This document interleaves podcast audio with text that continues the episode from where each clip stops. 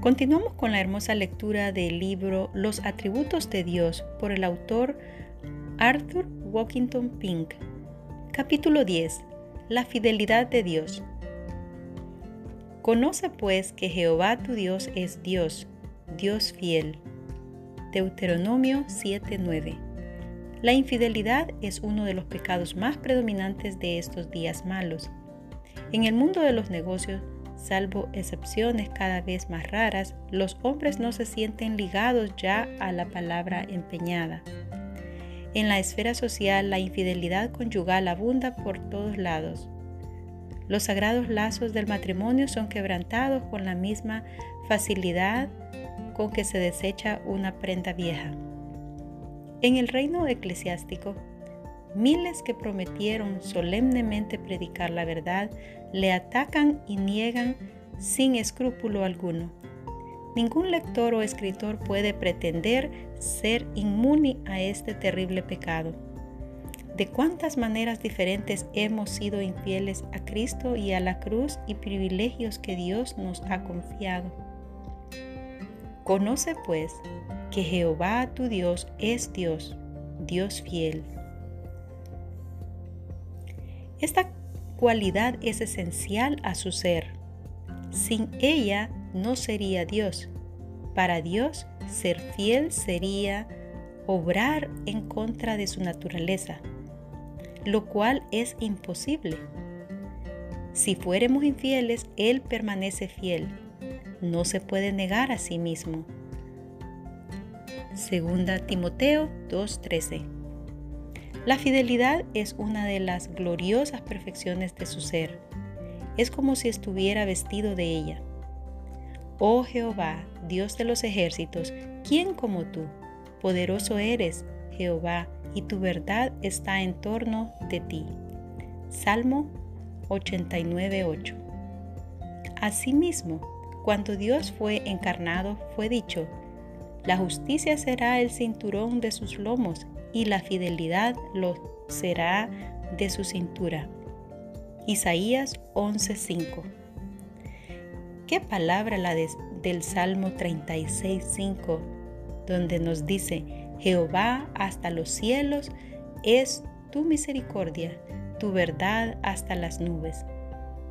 La fidelidad inmutable de Dios está por encima de la comprensión finita todo lo concerniente a Dios es vasto, grande, incomparable. Él nunca olvida ni falta a su palabra. Nunca la pronuncia con vacilación, nunca renuncia a ella. El Señor se ha comprometido a cumplir cada promesa y profecía, cada pacto establecido y cada amenaza, porque Dios no es hombre para que mienta ni hijo de hombre para que se arrepienta. Él dijo, ¿y no lo hará? Habló, ¿y no lo ejecutará? Números 23, 19. Por ello exclama el creyente, nunca decayeron sus misericordias, nuevas cada mañana, grande es tu fidelidad. Lamentaciones 3, 22 y 23. Las ilustraciones sobre la fidelidad de Dios son muy abundantes en la escritura.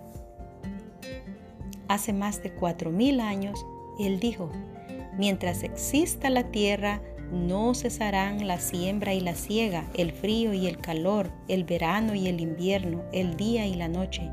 Génesis 8:22. En Génesis 15, del 13 al 16, leemos la declaración de Jehová a Abraham. Entonces Dios dijo a Abraham, Ten por cierto que tus descendientes serán extranjeros en una tierra que no será tuya, y los esclavizarán y los oprimirán cuatrocientos años. Pero yo también juzgaré a la nación a la cual servirán.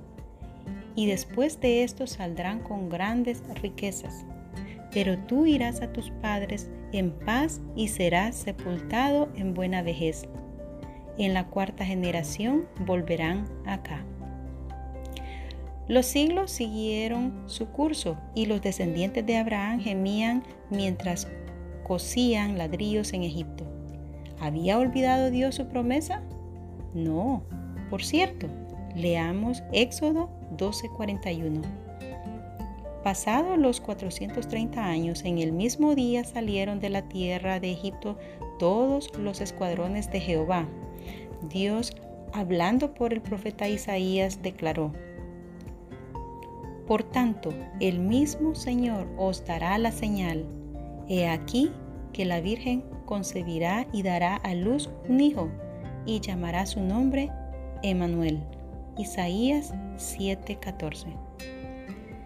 De nuevo pasaron los siglos, pero venido el cumplimiento del tiempo, Dios envió su Hijo nacido de mujer. Gálatas 4:4. Dios esperas, su palabra de promesa es segura. En todas sus relaciones con su pueblo, Dios es fiel. En Él se puede confiar. Nadie ha confiado jamás en Dios en vano. Esta verdad preciosa la encontramos expresada en cualquier lugar de la Escritura, porque su pueblo necesita saber que la fidelidad es parte esencial del carácter divino. Este es el fundamento de nuestra confianza, pero una cosa es aceptar la fidelidad de Dios como una verdad divina y otra muy distinta actuar de acuerdo con ella. Dios nos ha dado preciosas y grandísimas promesas, pero ¿contamos realmente con su cumplimiento? ¿Esperamos en realidad que haga por nosotros todo lo que ha dicho? ¿Descansamos con seguridad absoluta en las palabras, fiel es el que lo prometió? Como nos dice Hebreos 10:23.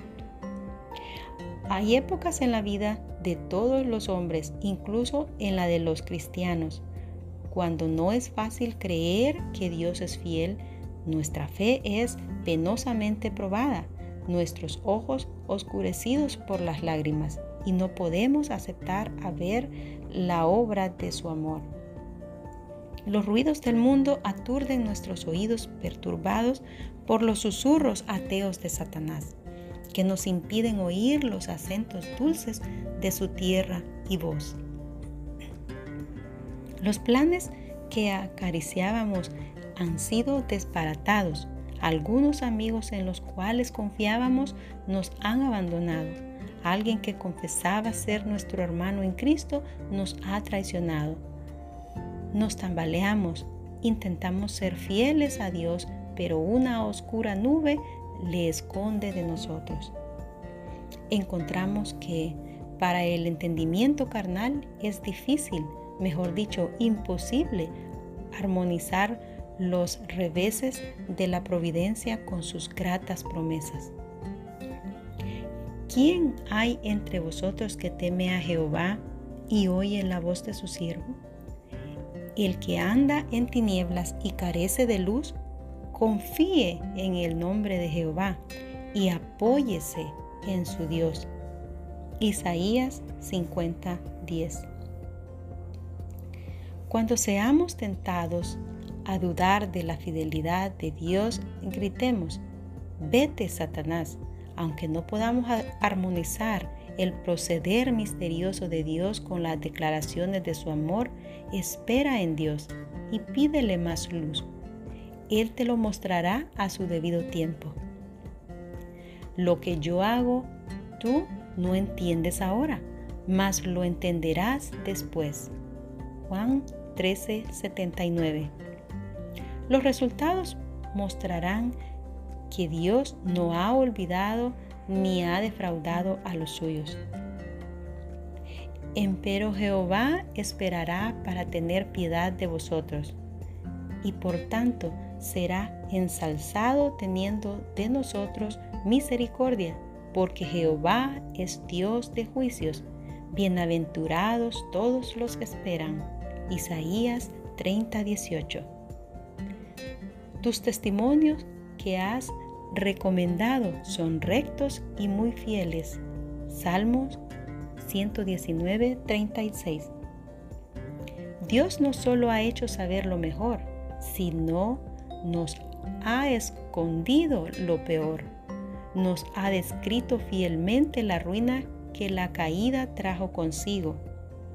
Ha diagnosticado fielmente el estado terrible que ha producido el pecado. Nos ha hecho conocer su oído arraigado hacia el mal y que éste debe ser castigado. Nos ha prevenido fielmente que Él es fuego consumidor. Hebreos 12:29. Su palabra no solo abunda en ilustraciones de su fidelidad en el cumplimiento de sus promesas, sino también registra numerosos ejemplos de su fidelidad en el cumplimiento de sus amenazas. Cada etapa de la historia de Israel ejemplifica este hecho solemne. Lo mismo sucede en lo referente a los individuos. Faraón, Acán y otros, muchos, son otras tantas pruebas, a menos que hayamos acudido ya o que acudamos a Cristo en busca de refugio, el tormento eterno del lago de fuego será el que nos espere. Dios es fiel. Dios es fiel al proteger a su pueblo. Primera Corintios 1.9 dice, fiel es Dios por el cual sois llamados a la comunión con su Hijo. En el versículo procedente se promete que Dios confirmará a los suyos hasta el fin. La fe del apóstol en la absoluta seguridad de la salvación de los creyentes se basaba no en el poder de sus resoluciones ni en la capacidad para perseverar, sino en la veracidad de aquel que no puede mentir.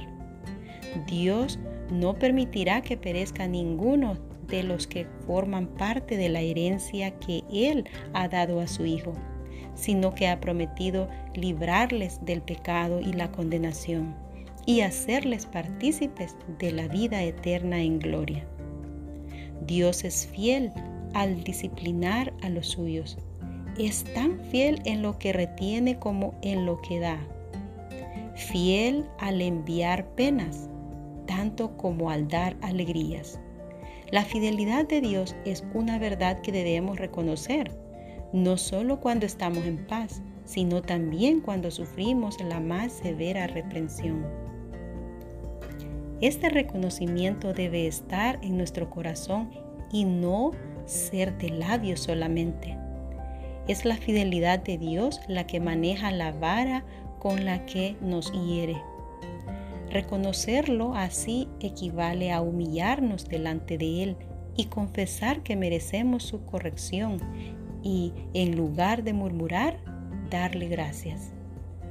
Dios nunca aflige sin razón por lo cual hay muchos enfermos y debilitados entre vosotros. Primera Corintios 11:30. Ilustra este principio. Cuando su vara cae sobre nosotros, digamos como Daniel, tuya es, Señor, la justicia y nuestra la confusión de rostro. Daniel 9:7.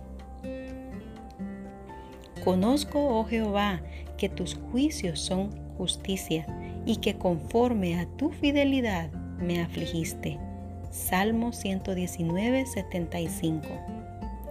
La pena y la aflicción son no solo compatibles con el amor prometido en el pacto eterno, sino partes de la administración del mismo. Dios es fiel, no solamente a pesar de las aflicciones, sino también al enviarlas. Entonces castigaré con vara su rebelión y con azote sus iniquidades. Mas no quitaré de él mi misericordia, ni falsearé mi verdad. Salmo 89, 32 y 33. El castigo es no solo reconciliable con su misericordia, sino el efecto y la expresión de la misma. ¿Cuántas más paz de espíritu tendría el pueblo de Dios si cada uno recordara que su pacto de amor le obliga a enviar corrección cuando es conveniente? Las aflicciones no son necesarias. En su angustia madrugarán a mí. Oseas 5:15. Dios es fiel al glorificar a sus hijos. Fiel es el que os ha llamado, el cual también lo hará. Primera Tesalonicenses 5:24. Aquí se refiere a los santos que son guardados irreprensibles para la venida del Señor Jesucristo. Dios no nos trata según nuestros méritos, pues no tenemos ninguno, sino según su propio gran nombre. Dios es fiel a sí mismo y a su propio propósito de gracia. A los que llamó, a esos también glorificó. Romanos 5:30.